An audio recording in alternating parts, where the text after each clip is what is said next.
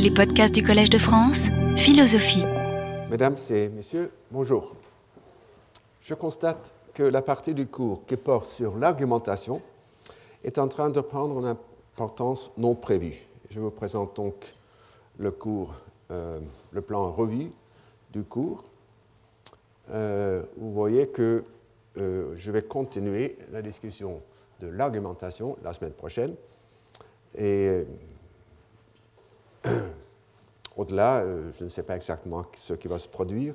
Je ne serais pas surpris si les cours sur le vote prenaient aussi une importance plus grande que prévu.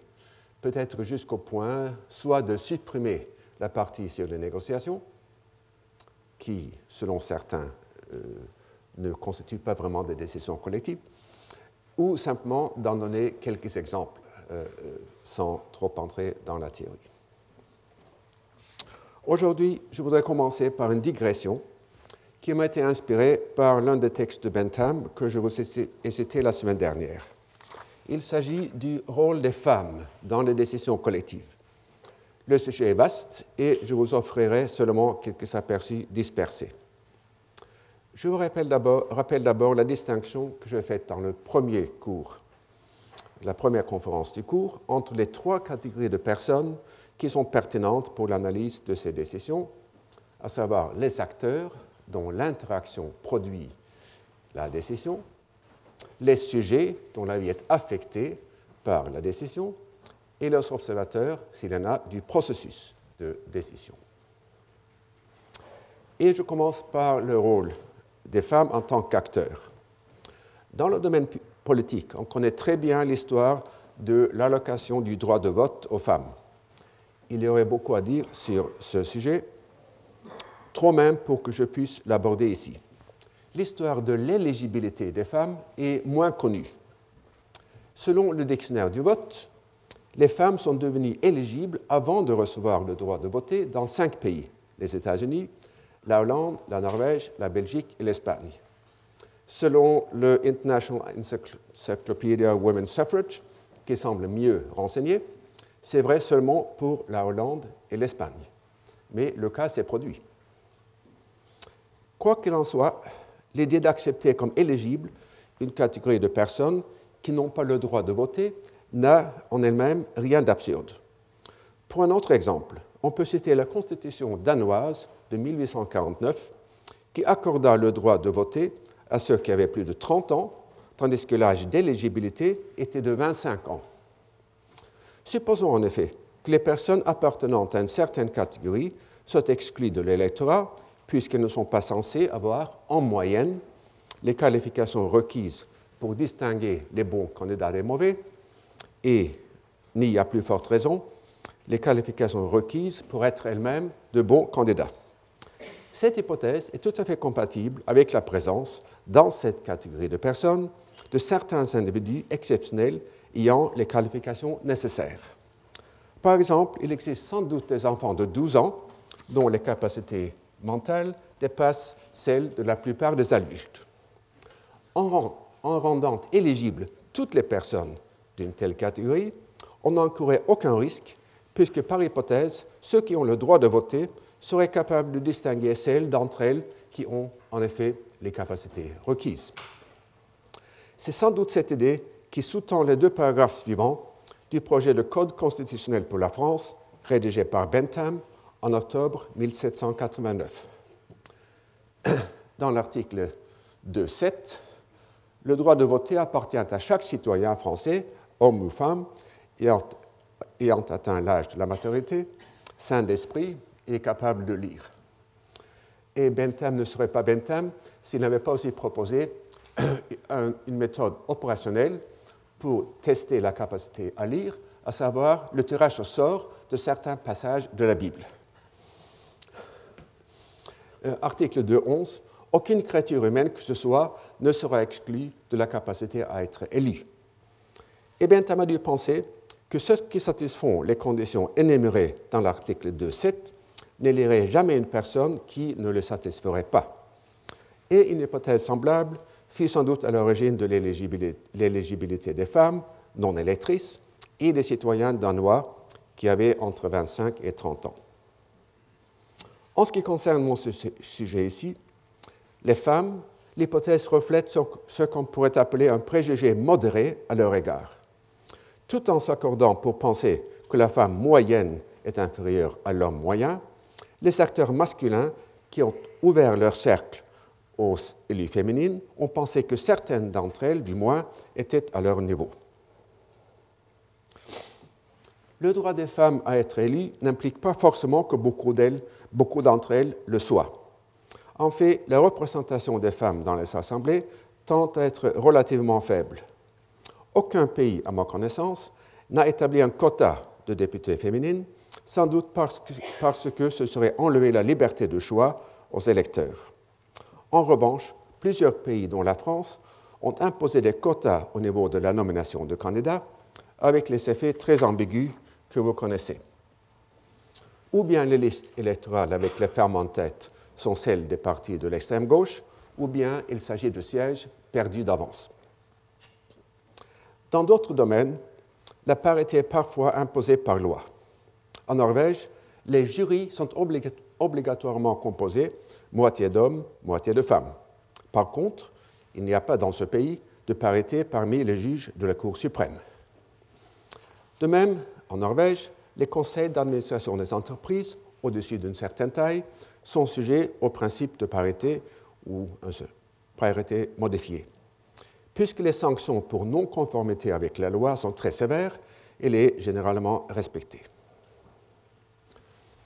En ce qui concerne maintenant les femmes en tant que sujet des décisions collectives, c'est-à-dire des personnes qui en sont affectées, elles ont normalement été soumises aux mêmes obligations que les hommes, sauf le service militaire. Concernant celui-ci, considérons par exemple la Déclaration des droits de la femme et de la, et de la citoyenne proposée par Olympe de Gouges, en 1791 et dédiée à Marie-Antoinette, dédicace prémonitoire puisqu'il y réclama, entre autres choses, le droit des femmes de monter à l'échafaud. On y lit notamment Pour l'entretien de la force publique et pour les dépenses d'administration, les contributions de la femme et de l'homme sont égales. Elle a part à toutes les corvées, à toutes les tâches pénibles. Elle doit donc avoir de même part à la distribution des places, des emplois, des charges, des dignités et de l'industrie. Or, autant que j'ai pu le vérifier, Olympe de Gouges n'a pas expressément, inclus le service militaire parmi ses tâches pénibles. La demande que les femmes aient le droit et l'obligation de faire le service militaire semble dater de 1848.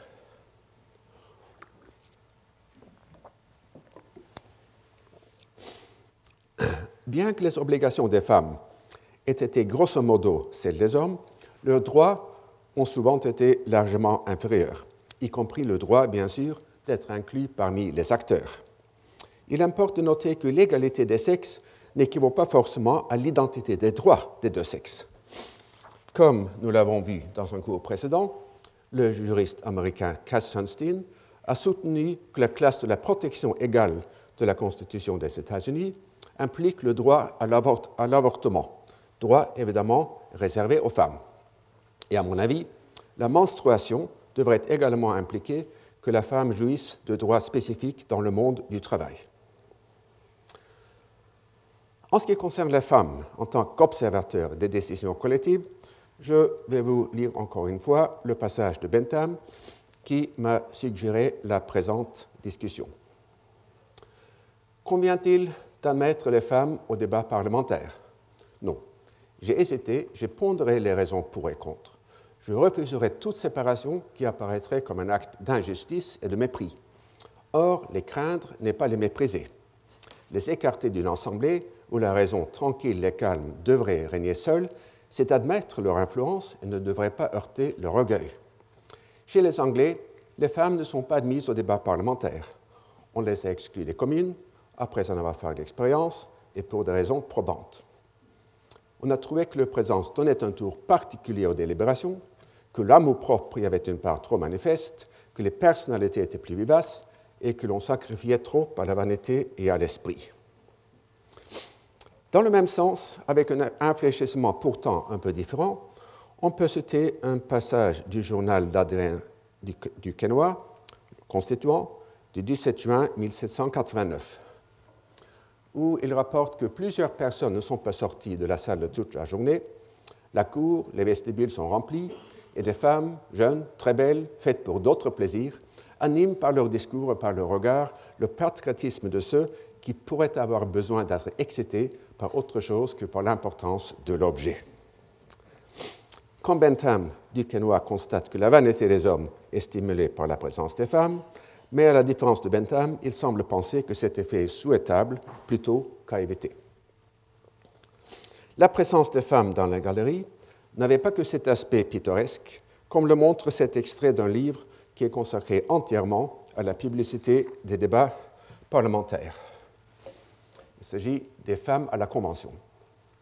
Après le neuf terme d'or et la chute de Robespierre, la Convention a voulu mettre un terme définitif aux pressions qui s'exerçaient sur l'Assemblée sans toutefois décréter le huis clos, qui, malgré tous les excès antérieurs, était encore perçu comme infamant.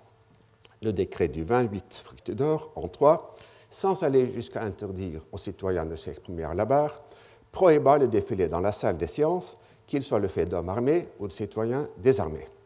Pour lutter contre les manifestations de femmes réclamant du pain et mettre fin à la présence des tricoteuses dans les tribunes de l'Assemblée, le décret du premier réal en 3, le 20 mai 1795, interdit l'accès de la salle des séances aux dames qui ne seraient pas accompagnées par un citoyen. Euh, sous-entendu citoyen euh, actif.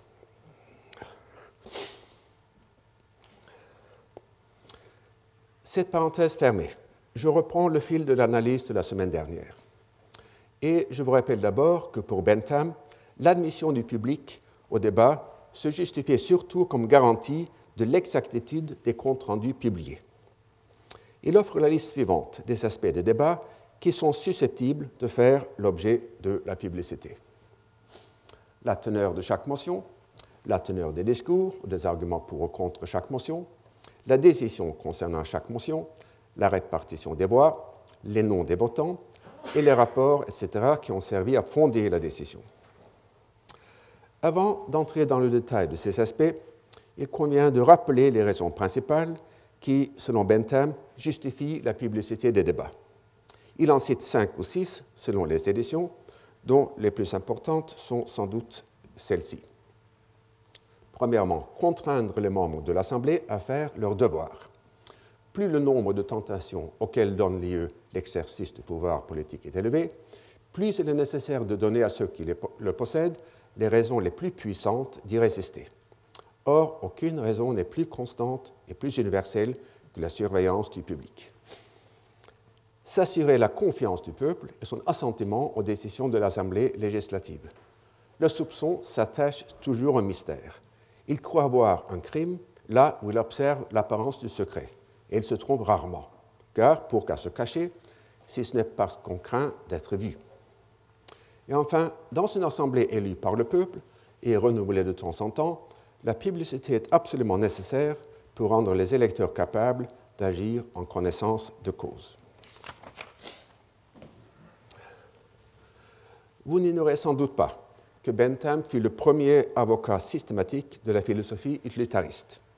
Ainsi, vous ne serez pas surpris d'apprendre qu'il recommande la publicité non seulement à cause du bonheur qu'elle procure indirectement, par la bonté des décisions qu'elle favorise, mais également à cause du divertissement ou de l'amusement qu'offre le spectacle des débats publics. Anticipant une objection à cette idée, il fait la réponse suivante ceux qui trouvent frivole cette considération ne font pas un bon raisonnement. Ce qu'ils considèrent utile, c'est ce qui promet un bien. Or, un amusement est un bien tout réalisé, et ce plaisir me paraît suffisant à lui seul pour élever le bonheur d'une nation qui en jouit, fort au-dessus de celui des nations qui ne le connaissent pas. Bon, c'est encore un exemple du côté bizarre de Bentham. Essayons maintenant de déterminer qui a raison, Madison ou Bentham. Vous vous rappelez que la dernière, semaine, j'ai cité et euh, discuté assez longuement euh, le passage de Madison euh, où il défend le secret des délibérations comme le meilleur moyen de promouvoir le règne, si l'on peut dire, de la raison. Mais ainsi posé, Madison ou Bentham, la question est évidemment simpliste.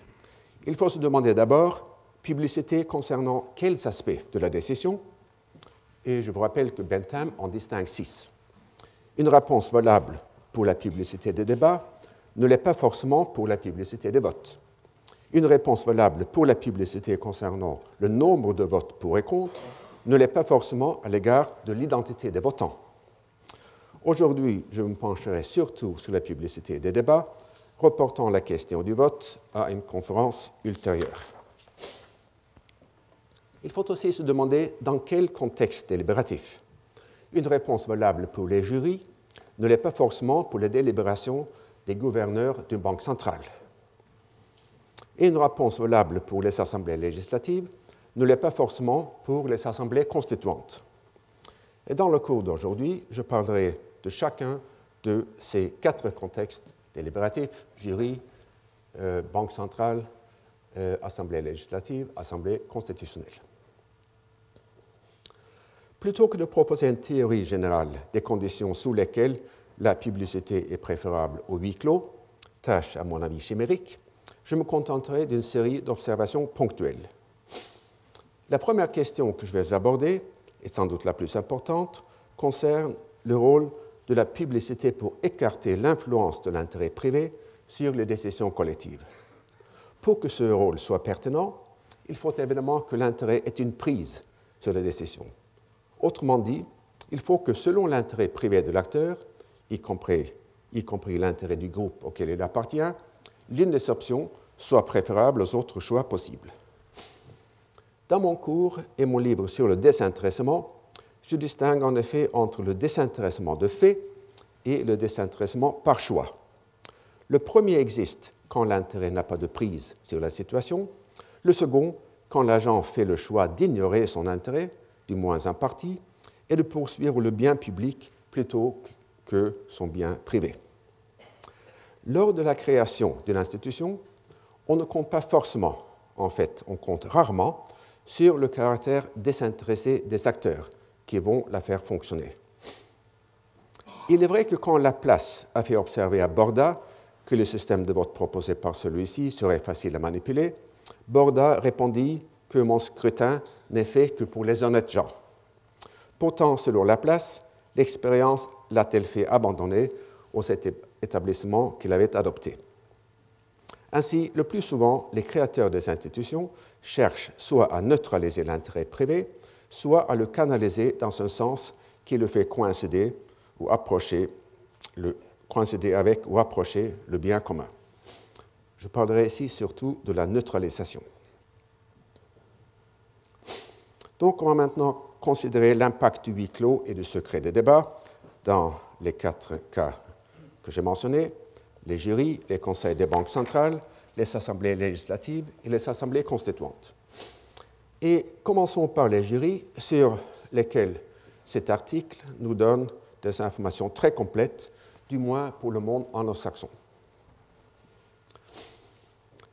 Sauf les cas exceptionnels dont je vous ai parlé euh, il y a quelques semaines, comme le jury du vendredi après-midi, les jurés n'ont pas un intérêt spontané dans la décision. Les parties intéressées peuvent néanmoins essayer d'induire un intérêt par des subordinations ou des menaces. Pour décourager de telles tentatives, l'incertitude qui plane sur l'identité des jurés jusqu'au dernier moment et leur isolement physique du monde extérieur pendant le procès importent sans doute plus que le secret de leur délibération. Il est néanmoins clair que le secret des délibérations subvertit la crédibilité de toute promesse d'influer sur la décision dans tel ou tel sens, tout comme le secret du vote est censé rendre non crédibles les promesses de voter pour un candidat ou un parti donné. De plus, le secret protège les jurés des pressions de partis intéressés qui pourraient chercher des informations sur les discussions de jury afin de trouver des arguments pour faire invalider le verdict. Et de plus, l'anticipation de telles pressions pourrait avoir un effet paralysant sur les délibérations elles-mêmes. Ajoutons que le secret ou la publicité du vote du jury est aussi une question importante sur laquelle je reviendrai dans quelques semaines. En ce qui concerne les délibérations des banques centrales, il existe une grande littérature théorique et empirique sur les effets de la publicité, de la transparence ou du huis clos des délibérations des banques centrales. Et je vous signale notamment les euh, travaux suivants. Euh, le travail de Karin van der Kruisen est une thèse qui donne peut-être euh, le, survol le plus complet de la question. Je vous rappelle d'ailleurs que comme euh, tous les PowerPoint que j'utilise dans le cours, celui-ci sera accessible sur le site web de ma chaire, sans doute euh, dès la semaine prochaine, donc vous pourrez facilement euh, trouver les, les références sur le site. dans les délibérations des conseils des banques centrales, on peut distinguer les aspects suivants des résumés officiels, anglais minutes. Il s'agit d'abrégés assez courts. Des délibérations sont-ils publiées et si oui, dans quel délai? Si oui, si elles sont, sont publiées, les intervenants sont-ils identifiés? Le procès verbal, anglais le transcript, des délibérations sont-ils publiés et si oui, dans quel délai? Les votes des membres du Conseil de la Banque centrale sont-ils publiés et si oui, les votants sont-ils identifiés? Comme dans le cas des jurys, je reporte la question du vote aux conférences qui seront consacrées à ce sujet. Comme on va le voir tout à l'heure, il est néanmoins difficile de séparer complètement l'analyse des délibérations de l'analyse des votes. Les pratiques des banques centrales concernant la publication des résumés ou des procès-verbaux varient beaucoup. Les décisions de la Banque centrale européenne sont ensevelis dans un secret quasi total. Bien que le président Sarkozy, entre autres, ait proposé que la banque publie les résumés des délibérations du Conseil des gouverneurs, aucune réforme de ce genre ne semble imminente. À l'autre extrême, on trouve le Open Market Committee du Federal Reserve Board aux États-Unis, qui publie des résumés sans identifier les intervenants, avec un délai de trois semaines. Depuis 1993, on publie aussi les procès-verbaux, y compris les noms des intervenants, après un délai obligatoire de cinq ans. Il semble que la décision de les publier ait été prise par accident à la suite de la révélation d'Alan Greenspan dans un témoignage devant le Congrès que les enregistrements des réunions du comité avaient été préservés. Enfin, le vote de chaque membre du comité est publié les conclusions des chercheurs sur l'effet des diverses formes de publicité sont loin d'être unanimes. En faveur du secret dans le conseil du gouverneur de la Banque centrale européenne, on fait souvent valoir que la publicité des débats et des votes rendrait chaque membre du Conseil vulnérable aux pressions émanant du gouvernement de son pays.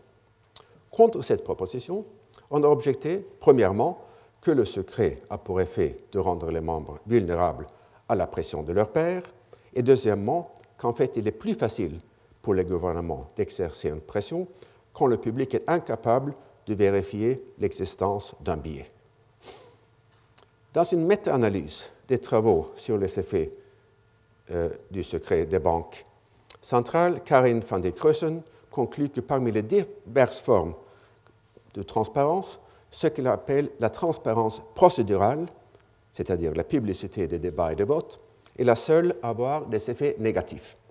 En revanche, elle trouve des effets positifs de la transparence politique concernant les fins de la banque, de la transparence économique concernant les données statistiques et le modèle employé pour les analyser, et la transparence d'action, policy transparency, concernant ces décisions non seulement à court terme, mais également à long terme.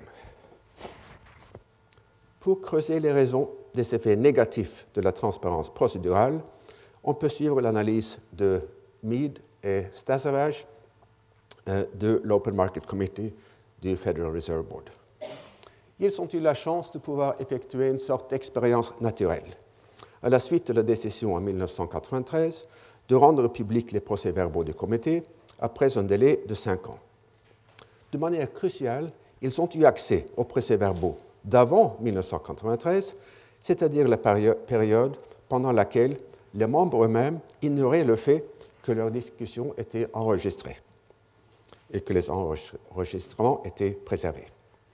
Comme le voir, il semble que la publicité, somme toute assez minime, instituée en 1993, ait influencé les délibérations de manière assez nette.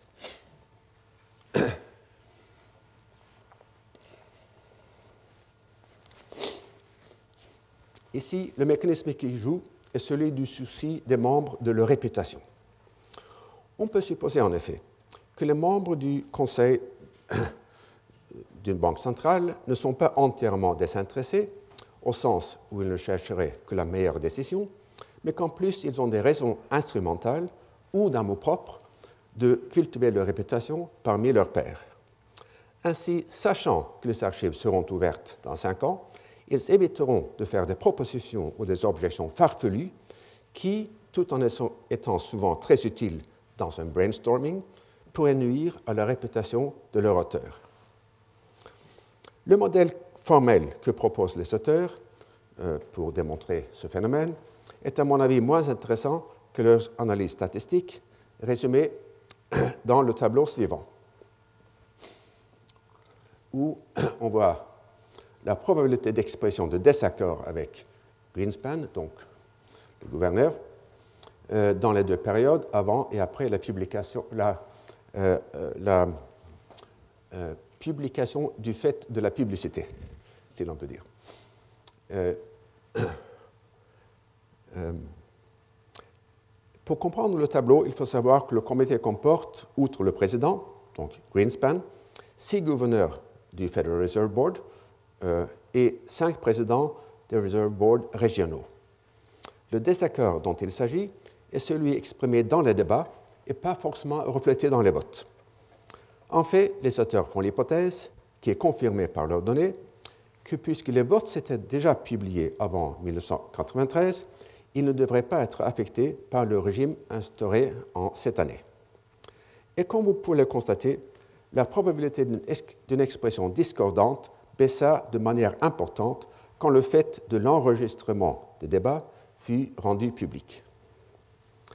Les auteurs expliquent la baisse moins importante de la fréquence de désaccord des présidents par la durée plus longue de leur fonction. il convient peut-être de lire ce travail avec un brin de scepticisme. Comme le notent les auteurs, personne ne pensait en 1993 que la publication au bout de cinq ans allait influer sur les délibérations. Pour que cet effet se produise, il faudrait non seulement que les membres aient un souci de leur réputation dans un avenir assez éloigné, mais aussi qu'il se soit imaginé que des lecteurs malveillants se pencheraient sur les procès-verbaux une fois qu'il serait publié. Bien que l'on ne puisse exclure ces hypothèses, il est possible que la baisse de la probabilité de l'expression d'un désaccord soit due à d'autres variables que les auteurs n'ont pas incluses ou n'ont pas incluses de manière appropriée dans leur régression. Il n'est pas clair, par exemple, que le contrôle statistique qu'il propose pour exclure le, le prestige croissant de Greenspan après 1993 comme une explication des données soit tout à fait adéquat.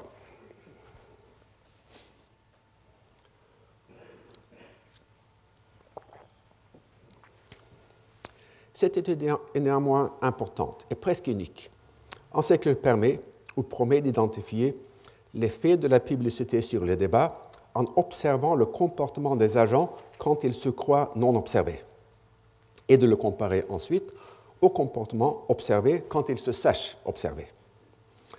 À la Convention fédérale, il est du moins envisageable que le discours de certains délégués ait été influencé et modéré par leur connaissance du fait que Madison prenait des notes très détaillées qui seraient peut-être un jour publiées. Par contre, avant 1993, les membres de l'Open Market Committee croyaient s'exprimer dans le secret complet et durable d'un jury. J'ai dit que leur étude est presque unique, car il existe un précédent pour les jurys précisément. Dans un livre classique, The American Jury, Harry Calvin et Hans Seissel utilisent les enregistrements qu'ils avaient faits en 1954 avec l'accord du juge et des avocats, mais à l'insu des jurés, des débats du jury dans six procès civils. À la suite de la publication de leur livre, de tels enregistrements furent déclarés illégaux dans les cours fédérales et dans la plupart des États, afin d'assurer les jurés futurs que leur délibération resterait secrète. Vous trouverez un bon résumé dans le premier texte et un exposé complet euh, dans le second. On constate en lisant ces documents le paradoxe suivant. Le but des chercheurs était d'étudier si les arguments des avocats risquaient d'avoir un impact peu approprié sur les délibérations des jurés. Or, puisqu'il leur fallait obtenir la permission de ces mêmes personnes de conduire cette expérience, il n'y a aucune raison de penser que celle-ci, dans le procès, se comporterait comme elle l'aurait fait dans un procès ordinaire. Autrement dit, même si l'on pouvait être certain que les, que les réactions des jurés aux paroles des avocats ne seraient pas influencées par l'enregistrement, ces paroles elles-mêmes ne pouvaient pas ne pas en être influencées. Ainsi, à mon avis, le projet fut voué à l'échec dès sa conception. Il convient peut-être aussi de noter encore une différence entre les jurys et les banques centrales. Les membres du conseil d'une banque centrale sont des professionnels soucieux de leur réputation à long terme, comme on vient de le voir. Par contre, les membres du jury sont des citoyens ordinaires choisis pour l'occasion. Et je reviendrai sur une euh, différence semblable entre les assemblées législatives et les assemblées constituantes. Donc, après les jurys et les banques centrales, je passe maintenant aux assemblées législatives et constituantes pour reprendre la question qui a raison, Bentham ou Madison? Faut-il empêcher la publicité des débats comme le moyen de surveiller les députés et de les empêcher de poursuivre des projets qui ne tolèrent pas la lumière du jour, ou au contraire, garder le secret afin de faciliter la franchise des délibérations? Il me semble que dans une certaine mesure, on peut donner raison à chacun d'entre eux. Notons, d'abord, sur un point d'importance secondaire, que la troisième des raisons offertes par euh, euh, Bentham en faveur de la publicité, à savoir qu'il est nécessaire un renouvellement des assemblées, cette raison ne joue pas pour une assemblée constituante lorsque, euh, comme un jury, elle est dispersée après avoir accompli sa.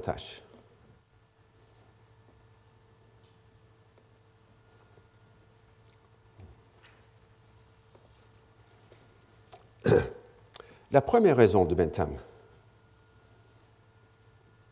la nécessité de surveiller l'Assemblée existante plutôt que de s'assurer la qualité des assemblées futures, est plus importante. Dans les assemblées législatives, seul objet de l'analyse de Bentham, les intérêts privés des députés ont souvent une prise importante sur les sujets de leurs décisions, qu'il s'agisse de réformer le système électoral, d'accorder un monopole à telle ou telle compagnie ou de créer un nouvel impôt. Par contre, dans les assemblées constituantes, comme la Convention fédérale, les sujets de discussion se posent plus souvent au niveau des principes.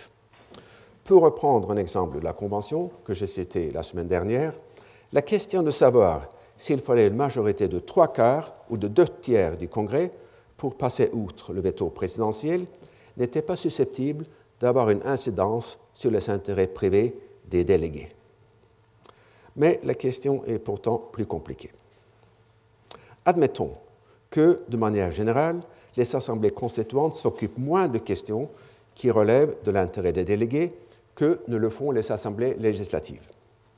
Or, il serait évidemment faux d'affirmer que des constituants n'ont jamais un intérêt privé ou un intérêt de groupe dans les questions débattues.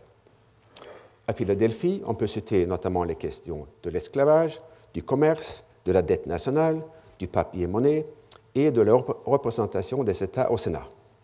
À Versailles et à Paris, on peut citer les droits féodaux et la dîme, les privilèges des provinces et des villes, et l'autorité sur les biens de l'Église. Une assemblée qui délibère à huis clos tendrait plus souvent à légiférer dans le sens de ses intérêts ou d'un compromis entre de tels intérêts que ne le ferait une assemblée soumise à la publicité des débats. Or, par la nature même des constitutions, et notamment par la difficulté de les amender, de telles lois acquièrent normalement une durabilité plus grande qu'une loi ordinaire. Il sera souvent difficile, et parfois même impossible, de défaire les compromis élaborés par les constituants. Et l'exemple le plus éclatant, à mon avis, est fourni par l'article 5 de la Constitution américaine, qui, euh, euh, dont le texte euh, complet est le suivant. Le Congrès, quand les deux tiers des deux chambres l'estimeront nécessaire, proposera des amendements à la présente Constitution ou, sur la demande des législatures des deux tiers des États, convoquera une convention pour en proposer. Dans l'un et l'autre cas, ces amendements seront validés à tous égards comme faisant partie intégrante de la présente Constitution lorsqu'ils auront été ratifiés par les législatures des trois quarts des États ou par des conventions dans les trois quarts d'entre eux, selon que l'un ou l'autre mode de ratification aura été proposé par le Congrès. Bon, bien ensuite la phrase, l'expression clé, sous réserve que nul amendement qui serait adopté avant l'année 1808 ne puisse en aucune façon affecter la première et la quatrième clause de la neuvième section de l'article 1er. Vous vous rappelez qu'il s'agit de clause concernant l'esclavage, et qu'aucun État ne soit, sans son contentement, privé de l'égalité de suffrage au Sénat.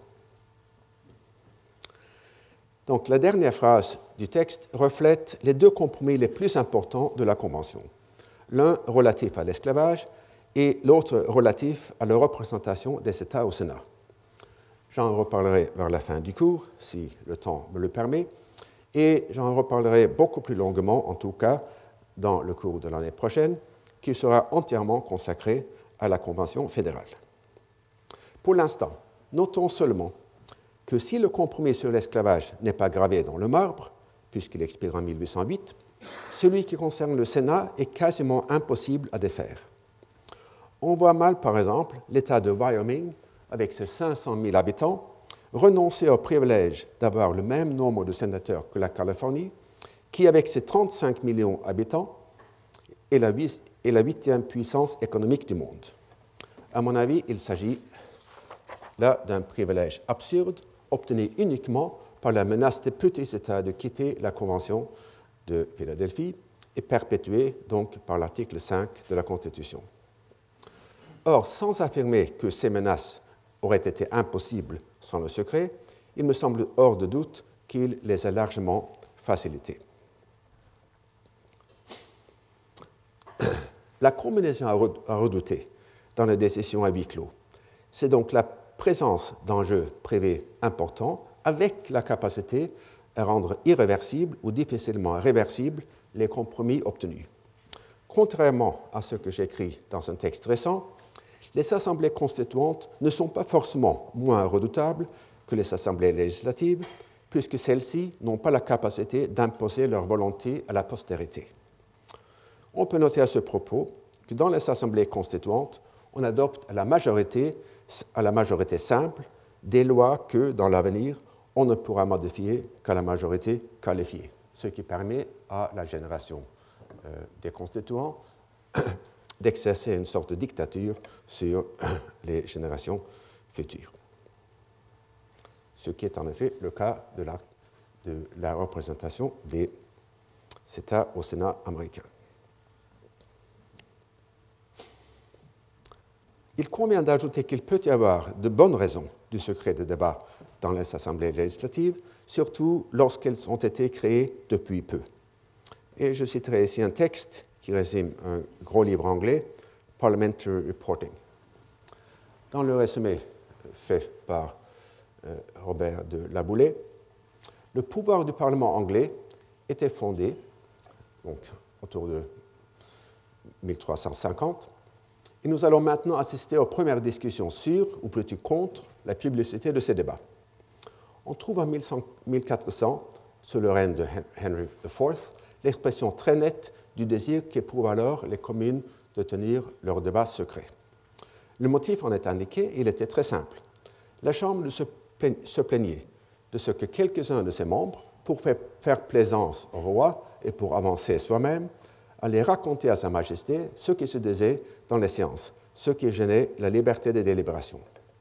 Le roi répondit gracieusement qu'il ne tiendrait à l'avenir aucun compte de ces rapports, mais il ne faut pas, oublier que deux ou trois ans auparavant, Richard II avait contraint les communes à lui donner le nom d'un membre nommé Hassi, en effet son nom était Hexi, qui s'était permis de présenter un bill sur ce que nous appellerions la réduction de liste civile, ce que le roi avait trouvé fort mauvais.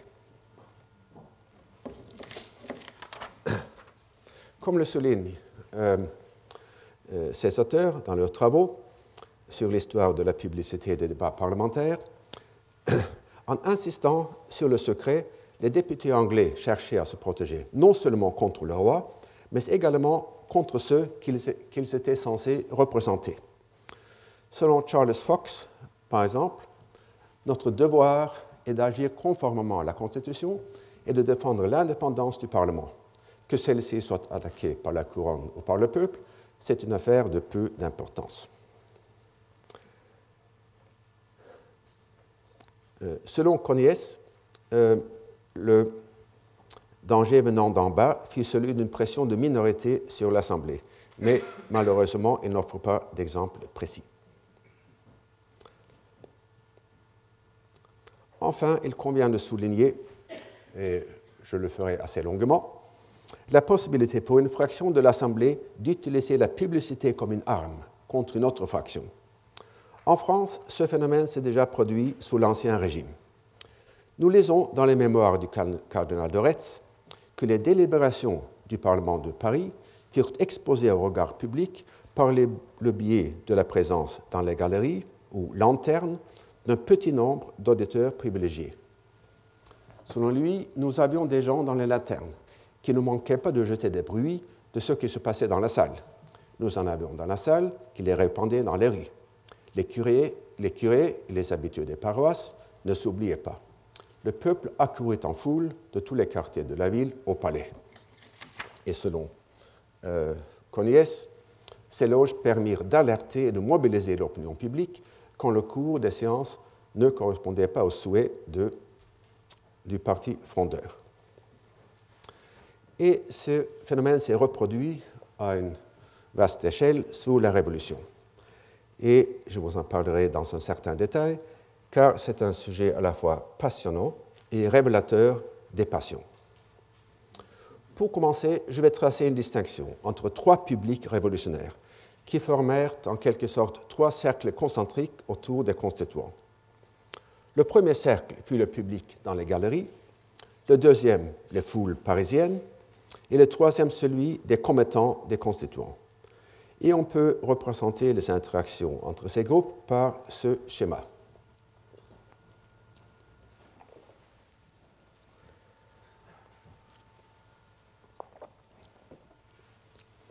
L'assistance stimulait la vanité des orateurs et informait le public, le public parisien. Ce dernier pouvait soit stimuler la peur des constituants, soit les dénoncer à leurs commettants. Enfin, les constituants pouvaient communiquer directement avec leurs commettants. Et je commencerai par ce dernier rapport. Comme on le sait, les délégués tendirent, rendirent constamment compte à leurs électeurs de ce qui se passait à l'Assemblée. Avant l'ouverture des États, en avril 1789, un certain Albisson, avocat à Montpellier, mit en garde dans une brochure contre cette euh, procédure. Il conviendrait de prévenir les conséquences qui pourraient résulter d'une correspondance projetée entre les députés et leurs commettants. Ceci n'est point une terreur panique et demande explication. On connaît une scène chaussée dans laquelle les députés ont été engagés à correspondre avec une commission formée de quelques membres de l'Assemblée d'élection. Cette commission doit faire passer dans les communautés les notions qu'elle recevra des députés sur les progrès du travail des États généraux et les succès des demandes de la Sénéchaussée. Il est plus facile de sentir que de, dénombrer les fâcheux effets qui peuvent résulter d'une telle correspondance. Il semble que les événements lui aient donné raison, comme l'indique euh, assez nettement ce passage, euh, de la Grande Peur de 1789, euh, où Georges Lefebvre écrit comme suit. De fait, quand la Cour eut commencé à préparer le coup d'État, à la fin du juin 1789, les lettres des députés furent interceptées au moins en partie. Il y a des lacunes au cours de juillet dans les correspondances qui nous sont parvenues. Mais il était déjà bien tard, et le 13 juillet, l'intendant de Rennes se plaignait discrètement. Il serait infiniment désiré qu'on n'envoie dans la province que des bulletins sages et propres à maintenir la tranquillité. Jusqu'à présent, au contraire, l'esprit de parti s'est trouvé marqué dans tout ce qui est venu de Versailles. Il en a même émané des lettres dictées par l'imprudence la plus marquée, des lettres remplies d'erreurs les plus fâcheuses, et dont je sais que la lecture a été faite par l'hôtel de ville de Rennes en présence de la multitude. Aux fâcheux effets prédits par Talbisson correspondent en effet les erreurs fâcheuses constatées par l'intendant de Rennes. Et l'interaction ou la crainte d'une interaction entre Paris et les commettants est l'objet de l'observation suivante par le constituant du Quénois que je citerai souvent aujourd'hui. On a remarqué dans les communes que Tag et Mounier étaient du nombre des dissidents lors de la transformation des États généraux en Assemblée nationale. Il peut se faire que cette conduite fasse perdre au premier beaucoup de la considération dont il jouissait à Paris. Au reste, il faut être de la plus grande circonspection. Et lorsqu'on n'est pas de l'avis du grand nombre, peut-être vaut-il mieux de se taire que de heurter sans espoir de succès et en se compromettant personnellement. On tient des notes de tout. Elles circulent dans le public. Peut-être seront-elles bientôt imprimées, et tel homme, dont les intentions sont d'ailleurs pures, sera perdu dans sa province parce qu'il n'aura pas été assez circonspect. Et j'en arrive maintenant aux deux premiers cercles, celui des galeries et celui des foules. Sans la caisse de résonance fournie par les foules révolutionnaires, l'assistance dans la galerie aurait seulement stimulé la vanité des orateurs, non leur peur. Les élites de l'Ancien Régime furent pleinement conscients des dangers que représenterait une assemblée à Paris ou proche de Paris, étant donné la publicité ou l'accès du public euh, au débat. Euh, pour un exemple récent de la conscience de ce danger, on peut aussi citer la décision allemande en 1919 de situer l'Assemblée constituante à Weimar plutôt que dans le Berlin enflammé et inflammatoire.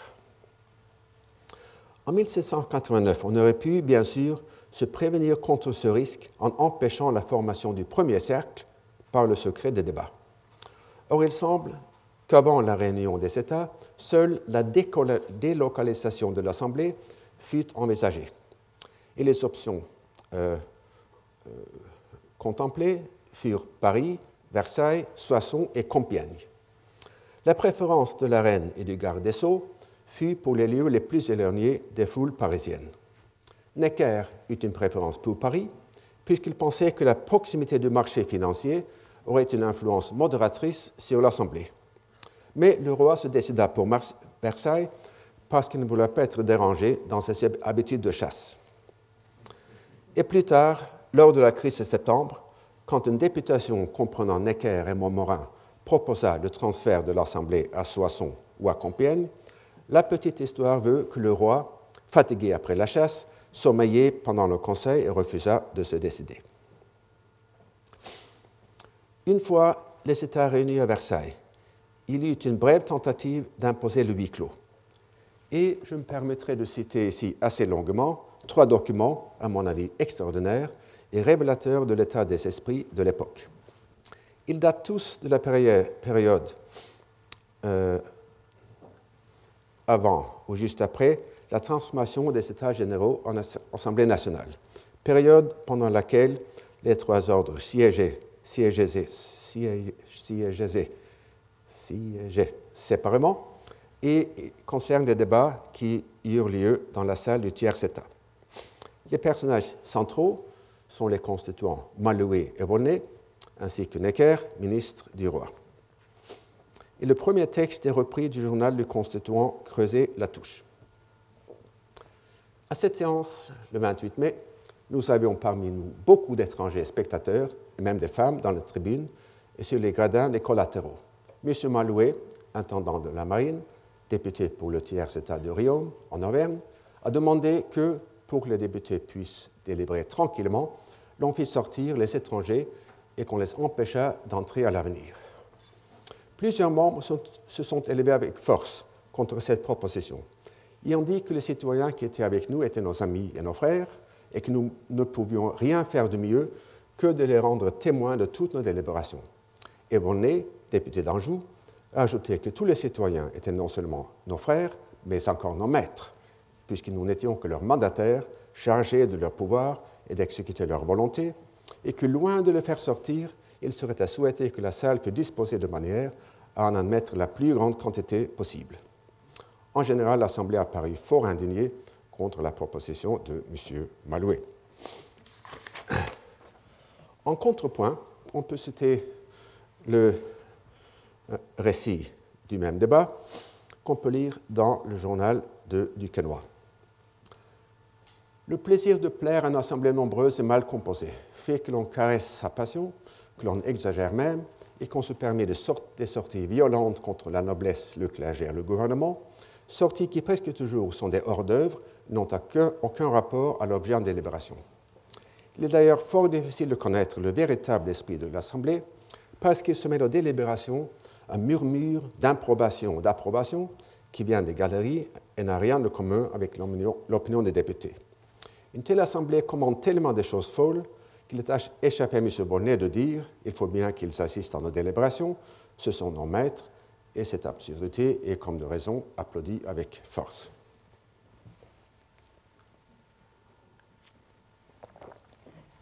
Enfin, je citerai le récit extraordinaire que fait Malouet dans ses mémoires d'un projet conçu par Necker afin de mettre fin aux agitations euh, de l'assistance. Euh, Malouet y raconte une conversation qu'il a eue avec Necker, sans doute vers la fin du mois de juin. Je n'ai pas pu vérifier si elle date d'avant la séance royale du 23 juin, dans laquelle Louis XVI proposa le huis clos pour les délibérations futures de l'Assemblée. Voilà ce texte. Une faute matérielle de M. Necker, un inconcevable oubli dont je le vis désolé et qu'il eut envie de réparer d'une manière bien étrange, ne contribua pas, contribua pas peu au premier désordre. Dans la distribution locale du bâtiment destiné à l'Assemblée des États généraux, il avait la salle du trône ou des trois ordres, une salle pour la noblesse, une pour le clergé et point pour les communes, qui restèrent tout naturellement établies dans la salle des États. La plus vaste, la plus ornée, et toute garnie de tribunes pour les spectateurs qui prirent possession des communes de la salle. Je pense qu'il y avait de la place pour 4000 spectateurs. Quand on s'aperçut que cette foule d'étrangers et leurs applaudissements ne faisaient, qu'exciter l'audace des parleurs les plus véhéments, on sentit toutes les conséquences de cette installation. Eh bien, croirait-on que Macaire ait eu la pensée de supposer un accident, d'éboulement de terre, d'enfoncement des cales des menus et de faire s'écrouler pendant la nuit la charpente de la grande salle pour déplacer et installer séparément les trois ordres. Bien que je n'ai pas trouvé de référence à cette conversation dans les biographies de Necker que j'ai pu consulter, celle de Jean Aigret de Robert Harris, la véracité de ces, mémoires, de mémoires semble généralement admise. Et si on doit le croire, le texte témoigne d'une vraie panique chez Necker lorsqu'il découvrit qu'il avait joué les apprentis sorciers.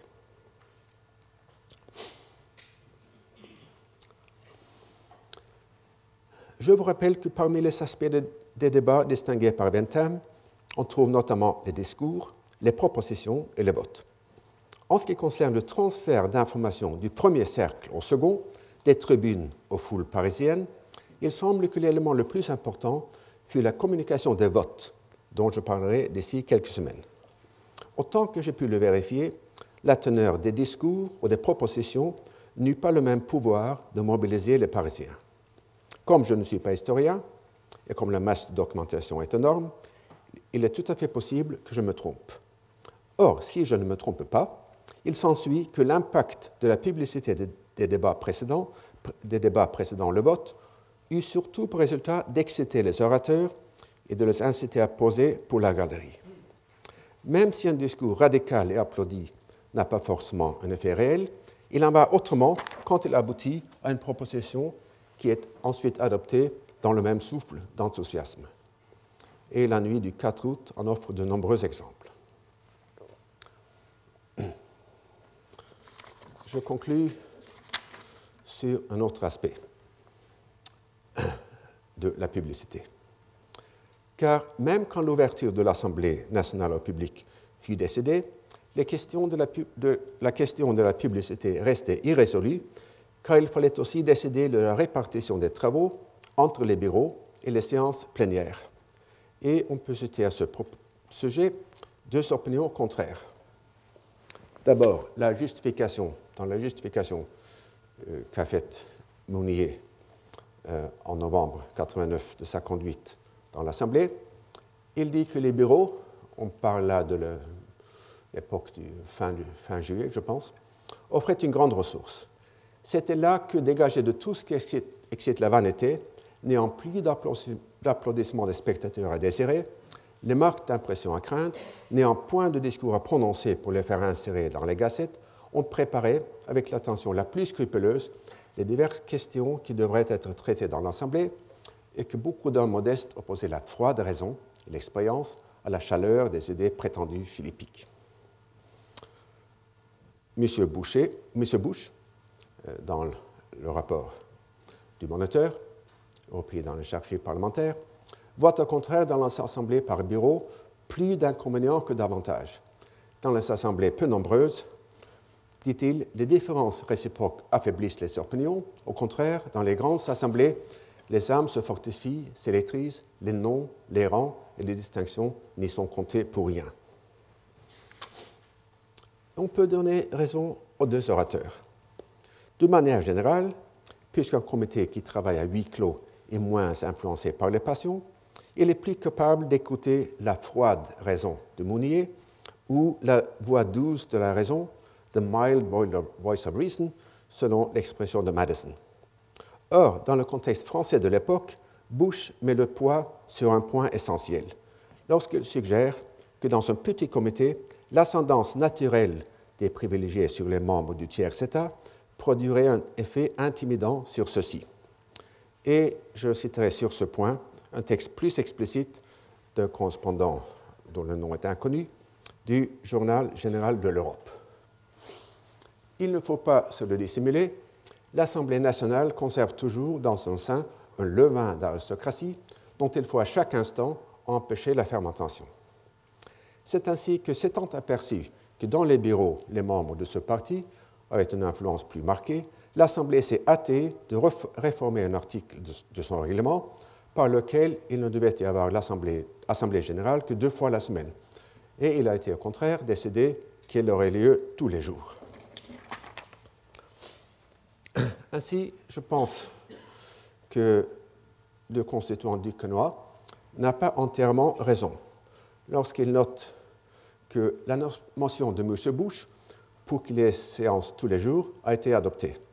Il me paraît encore certain que ceci est le résultat d'une combinaison de quelques personnes qui, voyant que le projet de constitution de la baie de CIS ne prend pas faveur dans les bureaux, où l'on examine froidement euh, veut de haute lutte dans l'Assemblée, fatigué d'une longue discussion. Et Duquesnoy néglige euh, un fait qu'il connaissait, dont il était certainement conscient, reconnu par Bush, à savoir l'importance du rang et des distinctions.